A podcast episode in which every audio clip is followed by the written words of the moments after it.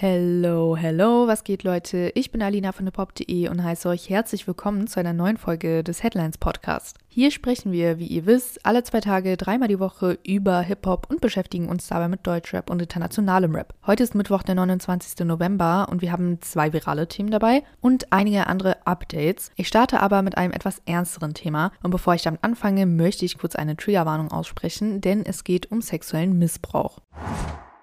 Mitte November hatte Didis Ex-Freundin Cassie ja Klage gegen den Rapper wegen angeblicher Vergewaltigung eingereicht. Die beiden haben sich mittlerweile außergerichtlich geeinigt, aber es melden sich jetzt zwei weitere Frauen zu Wort, die ähnlich schwere Vorwürfe gegen den Rapper erheben. Die erste Frau heißt Joy Dickerson Neal und hat am Donnerstag Klage gegen den 54-Jährigen eingereicht. Sie wirft Diddy vor, dass er sie Anfang der 90er Jahre unter Drogen gesetzt habe, um sie sexuell zu missbrauchen. Der Rapper soll die Tat außerdem ohne ihre Zustimmung gefilmt und weiterverbreitet haben, was in Amerika allgemein als Revenge Porn oder Racheporno bezeichnet wird. In einer anderen anonymen Klage berichtet eine Frau von ähnlichen Umständen. Demnach soll Didi die Klägerin und ihre Freundin etwa 1990 oder 91 vergewaltigt haben. In diesem Fall aber zusammen mit dem Singer-Songwriter Aaron Hall. Das geht aus einer Anklageschrift hervor, die Rolling Stone vorliegt. Konkret sollen die beiden damals nach einem Branchenevent in das Apartment von Aaron Hall eingeladen worden sein wo es dann durch ihn und Didi zu sexuellen Übergriffen gekommen sein soll. Tage später soll Didi die Klägerin außerdem erneut aufgesucht haben und sie bis zur Bewusstlosigkeit gewürgt haben. Angeblich aus Angst, dass sie von der Tat erzählen würde. Ein Sprecher von Didi hat sich in mehreren Medienanfragen zu den Vorwürfen geäußert, diese aber immer abgestritten und als Zitat Cash Grab abgetan. Für den Kontext, die Klagen wurden im Zuge des New Yorker Adult Survivors Act eingereicht. Durch dieses Gesetz hatten Opfer sexuellen Missbrauchs ein Jahr lang die Möglichkeit, Klagen wegen Taten einzureichen, die eigentlich schon verjährt sind sind. Diesen Freitag lief die Frist aus.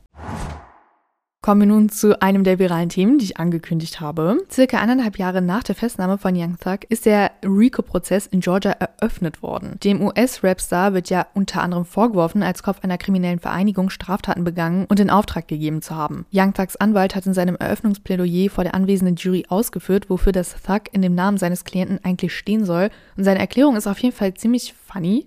Und auch für das Wort Young hat er noch eine Herleitung. In seinem Eröffnungsplädoyer hat der Anwalt, bevor er den Namen von Young Thug erklärt hat, erstmal erklärt, dass Young Thug in schwierigen Verhältnissen aufgewachsen ist. Deshalb sei auch die Auswahl des Künstlernamens eine sehr persönliche Sache für Young Thug. Denn das Thug spiele in erster Linie nicht auf einen Verbrecher oder Gangster an, es handele sich um ein Akronym, also eine Abkürzung, für Truly Humbled Under God. Also frei übersetzt wirklich demütig unter Gottes Gnade. Auch das Young in Young Thug hat angeblich eine besondere Bedeutung. Und zwar sei der Rapper von Smooth Track Player Young Thugs inspiriert gewesen. Der Song ist aus 1995 und featured Tupac. Vor allem die Erklärung zu Thug geht aktuell viral und es gibt auch noch einige andere interessante Zitate aus dem Verfahren. Wenn man sich das Ganze angucken muss, findet ihr sicherlich überall im Internet einige Infos dazu. Und dann das nächste virale Thema, dieses Mal in Deutschland. Es geht um Schule. Zwei Lehrer aus Garmisch-Partenkirchen gehen derzeit mit einer Matheaufgabe viral. Im Mathematikunterricht des St. Irmengard-Gymnasiums stehen derzeit Funktionen, Extremwerte sowie die Berechnung des Minimums bzw. Maximums auf dem Lehrplan. Auch wenn man nicht mehr in der Schule ist, ich denke, wir alle wissen, wie unangenehm dieses Thema in Mathe war. Und deshalb ist es natürlich super, dass die Lehrer das ein bisschen anschaulicher machen wollten und haben dafür auch einfach Shi-Agu als Beispiel gewählt. Also die Ausgangslage der Matheaufgabe sieht so aus. Chiagus Hype flacht nach einem besonders erfolgreichen Festivalsommer ab. Während der Festivalzeit hätte dieser noch ein Maximum Risk gehabt, was zum jetzigen Zeitpunkt nicht mehr der Fall ist. Die Aufgabe besteht nun darin, die sogenannte Risk-Kurve zu berechnen, einschließlich ihres Höhepunkts. Riz veranschaulicht ja eigentlich die Flirt-Skills einer Person, aber im Zusammenhang mit der Aufgabe bezieht sich Riz eher auf Chiagos Beliebtheit in der breiten Masse. Die Aufgabenstellung bezieht sich dabei auch auf den gleichnamigen Song Maximum Risk, den Chiago erst vor wenigen Monaten veröffentlicht hat. Ein Bild des Rappers wurde außerdem mit Photoshop in die Aufgabe Aufgabe integriert, inklusive einer Sprechblase, in der eine Zeile des Songs leicht abgeändert wurde. Die Zeile lautet eigentlich Lakshu, Baby, ich hab Maximum Riss, aber in der Sprechblase steht Lakshu, Baby, wann hatte ich Maximum Riss? Wenn Lehrer versuchen witzig zu sein, fragt man sich ja mal, ist das jetzt cringe oder ist das cool? Das Ganze scheint bei den SchülerInnen ganz gut angekommen zu sein. Vor einigen Tagen postete eine Schülerin ein Video der Aufgabe auf TikTok und über Nacht ging der Beitrag dann auch natürlich viral. Mittlerweile hat sogar Shi Agu von der Übungsaufgabe Wind bekommen und sie repostet.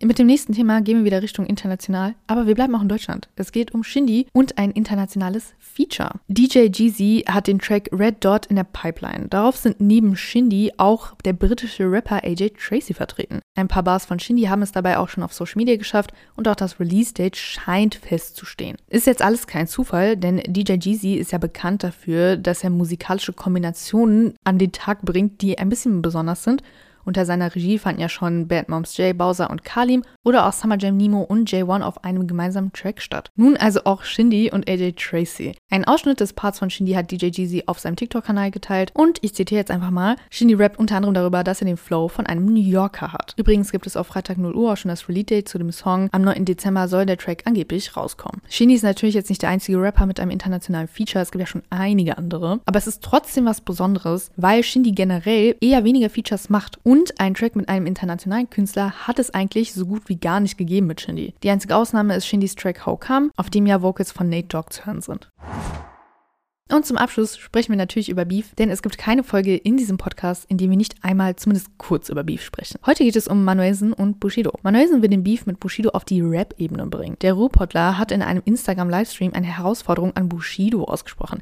Er schlägt eine Rap-Battle vor. Das Battle-Prinzip bricht Manuelsen auf folgende Punkte herunter. Es soll keine Drohungen, keine Gewalt und einfach nur Rap geben. Außerdem will er, dass Bushido zunächst einen Diss-Track rausbringt und anschließend würde Manuelsen dann entscheiden, inwiefern er eine Antwort als lohnenswert erachtet. Sollte Manuelsen mit einem eigenen Diss-Track auf die mögliche Vorlage reagieren, bittet er jetzt schon darum, keine Anwälte einzuschalten. Dazu muss man jetzt noch wissen, Bushido hatte in der aktuellen Folge seines Podcasts mit Marvin California zum wiederholten Male die Karriere und das künstlerische Schaffen von Manuelsen Manuelsen thematisiert. So nehme Bushido Manuelsen nicht als Rapper wahr, heißt es dort unter anderem. Auch sieht Bushido sich in puncto Erfolg auf einem ganz anderen Niveau. Bushido hat jetzt noch nichts dazu gesagt, aber es ist auf jeden Fall nicht auszuschließen, dass er dann wieder in seinem Podcast auf das Angebot von Manuelsen reagieren wird. Und damit sind wir dann auch am Ende der heutigen Folge. Wir hoffen, ihr konntet wieder einiges mitnehmen und freuen uns, wenn ihr dann am Freitag wieder einschaltet. Für weitere News und mehr Details könnt ihr wie immer bei uns auf der Website oder bei uns auf den Socials nachschauen.